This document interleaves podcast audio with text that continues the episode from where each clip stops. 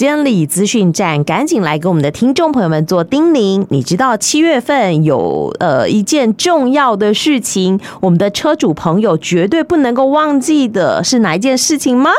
就是好要缴交这个汽机车的燃料使用费。哎，你缴了吗？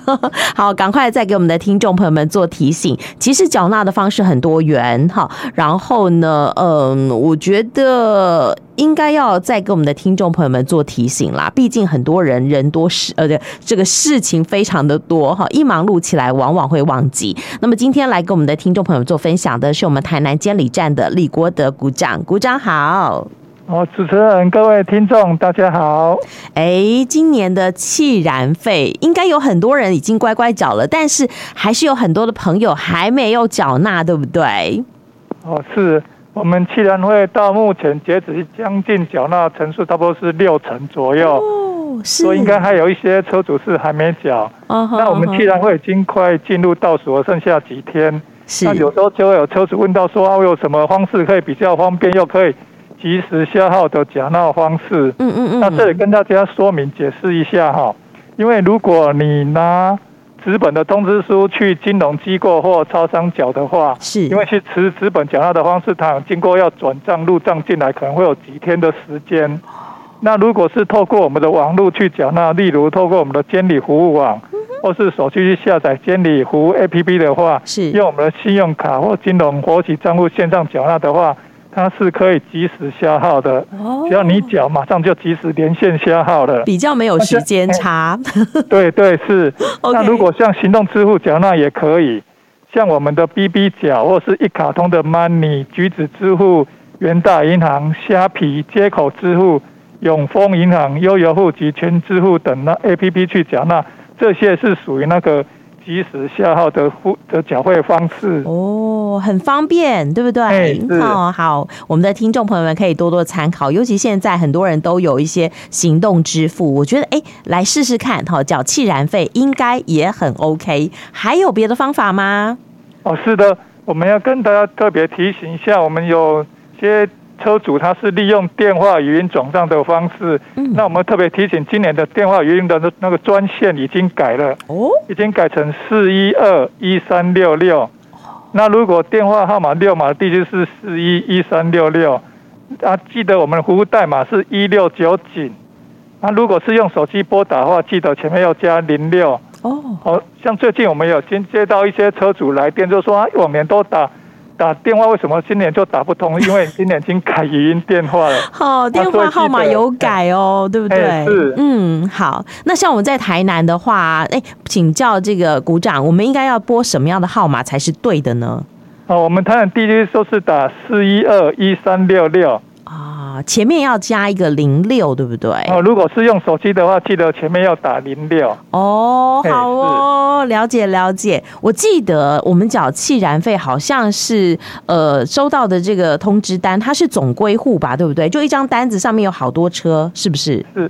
我们如果车如果是个人的车主，但是是个人的部分是每五台车只算一张的纸本。嗯。那如果是公司的，是一一张一台。嗯哼嗯哼，了解。那我们去缴纳的时候，会造成一些什么样的困扰或者是不不方便吗？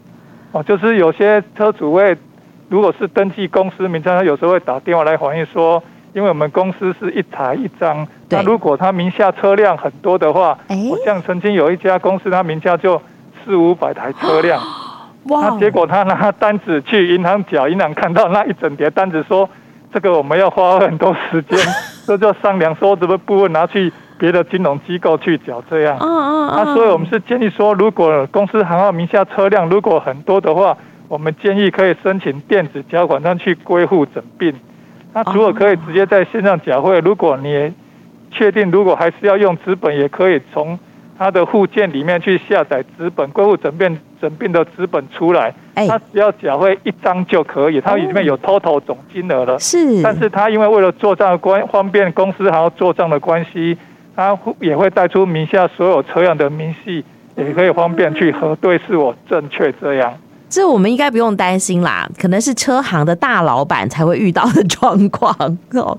好，那我们有些营业车或是机车行，他们也是都底下车子很多。没错，没错。那我们一般民众呢？一般民众了不起，就是家里头可能有车、汽车，可能有机车，我们会把五，如果说在五辆车子以内，就会总归户成一张的这个缴纳通知。是是是。哦，好。那如果说我想要直缴我在使用的机车，可是这个机车的这个车主是爸爸，那爸爸可能他的总归户都在他那里，我能够独立出来吗？哦，是的，是的，也有曾经车主会打电话说，我们虽然登记他的名字，嗯、但是使用人实际上是不同人的方式。那如果他要让他自己去缴的话，该怎么办？嗯，那先跟他解释一下，说如果你自己要缴，你可以利用几个方式。说，假设说你自己的部分，你可以来办约定扣款，就是说我只要扣这台车子月扣转账，我时间到了就扣这台车子就好了。是，或者说用电子缴款单，你上去的话，你只要勾选你自己要缴的部分，啊，其他的你不缴，你就不用去勾选，你要勾选你。自己要缴的部分，这样就可以切分开的。哦，好哦，是个好方法。好，对，给大家参考一下。没错，没错。不过，我想最令人困扰的就是哦，如果我们的听众朋友们都什么年代了，还在依赖纸本的话哦，纸本有的时候我们真的会跟很多的广告单夹在一起，以至于我们忽略了，好，以为我们没有收到。那有没有什么解决的方法呢？哦，有时候我们经常像最近都会有车主说啊，我没有收到税单，嗯，那结果询问的结果是他也没有住在户籍地，因为工作的关系或是其他原因，他没有住在户籍地。是，那我们可以建议说，可以来申请我们的公路监理业务住居所、就业处所、作业处所的地址申请书，向监理站来申请。那我们以后就会寄到你的通讯地址上面去，或者是说你来申请电子缴款单。我们直接知道你的手机或 email 上面，我就不管你搬到哪里去，你还是可以收得到。那另外一个最方便就是说，申请约定扣款转账，你也不用去理他说什么时候要去缴，就时间到了期限最后一天，那个监理机关就自动会去给你扣缴，你就不用去担心或遗忘。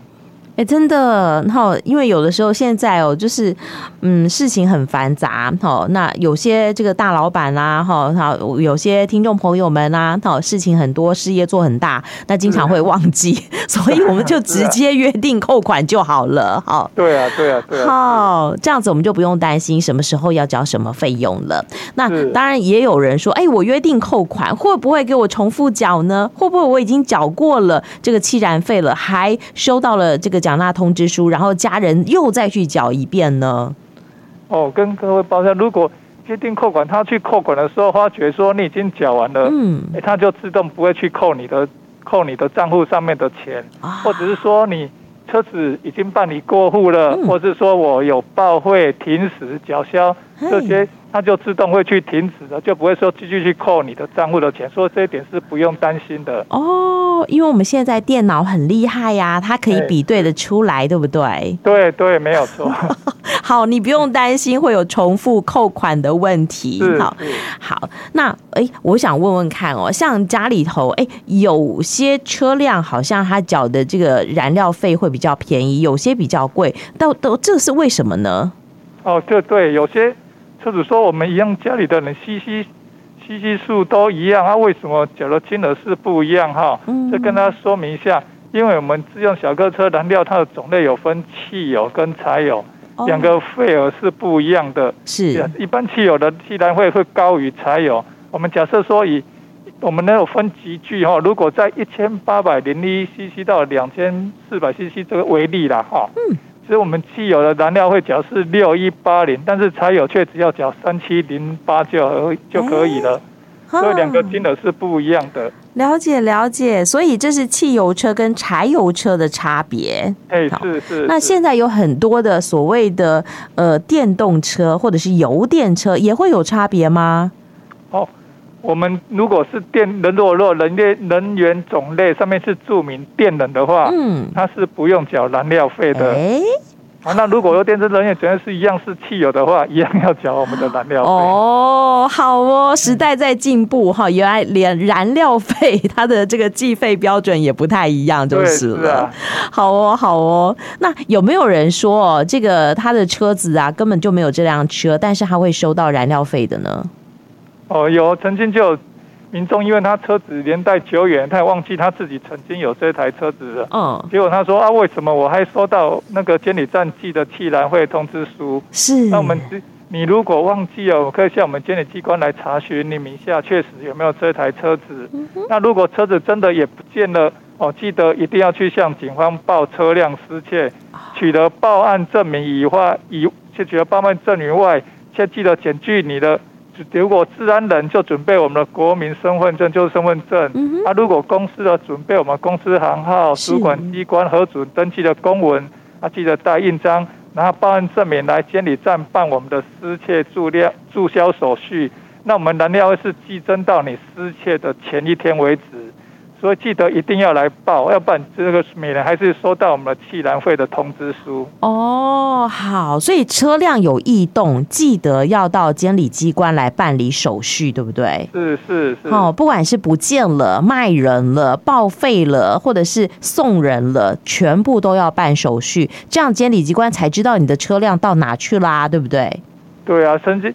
也是有遇到例子，就是说他车辆已经卖给别人了，说啊，我车子已经卖给人，为什么你们监理机关那个税单还是寄到我们原来的车主这边？是那为什么？那后来我们也查的结果就是说，他车辆已经移转出售了，但是他忘记来监理站办理过户登记的手续。所以，如果如果忘记办理过户登记登记的手续，在监理机关登记还是原车主的名字。那我们监理机关对所有文书送达，还是以登记车主为对通知的对象。所以记得，如果车子已经卖给别人，一定要到就近的监理机关去办办理过户登记手续啊，维护自己的权益。哦，好哦。呃，不管是我觉得卖买卖东西哦，银货两讫哈，好像很正常。是但是像车辆这种东西，要记得还要办理登记，好，登记过户，这样子的话，主管机关 才会知道现在车辆的所有人是谁，要跟谁收税费，对不对？对啊，对啊。哦，好，那诶，我们常常讲说啊，中华民国万万岁，我们缴纳了很多的税费。好，那像这个气燃费，我记得它好像是使用在这个公路的维护上面，对不对？是是是，好，在公路道使用在公路道路的维护上面没有错。嗯，好，那如果好这个呃，我们的听众朋友们记得的话，好，七月底前一定要如期的去缴纳。但如果我忘记缴了，会有罚款吗？会有罚则吗？哦，跟大家说明一下，如果逾期未缴纳的话，我们会。我们会进一步的催催缴，那个说通知车主要缴燃料费。那经过催缴以后，如果你仍然不缴的话，我们跟大家说明一下哦。假设我们是汽车，如果你累欠的燃料费达到九百元以上，但是还没满六千块的话，会花三百块到一千八的罚款。那如果累欠的金额已经达到六千块以上的话，会处罚五百块到三千元的罚款。那在机车部分会不会滑？机车也是会滑的哦。跟大家说明一下，如果机车累欠的金额达到九百元以上，但是没有达到一千八，就是罚我们的三百块。嗯。那如果累欠金额达到一千八以上的话，就会罚六百元的罚款。那如果罚款以后，有些车主就问说啊，如果罚款我如果仍然不缴，会不会怎么样？我们就会跟你移送我们强华务部的执行分署去强制执行哦。那强制执行以后，他会自动去看你。扣你的账户，如果有存款的话，会自动去给你冻结，去给你扣。他所以的还是会去收到你的那个罚款的部分。他说记得一定要记得准时缴纳。哎，这里头有几个问题，好，来请教股长，就是呃，汽机车的燃料使用费，我们这个虽然逾期了，但是我觉得现在的公务机关也很贴心，他会再次的叮咛，会提醒你，对不对？是是是哦，所以会再寄催缴通知。是是，因为有时候怕，有时候车主真的是忘记掉了，啊，他不是故意不缴，只是忘忘记了。好，所以我们会去给他催缴程序，要提醒他一下。佛心来者，但是如果真的有人，他以呃，也许出国了，也许他呃，或者是真的故意不缴，好，累积到一定的金额，就会有罚还的问题，而且罚的还不轻呢。好，好，所以特别叮咛大家，不要跟荷包过不去。那哎。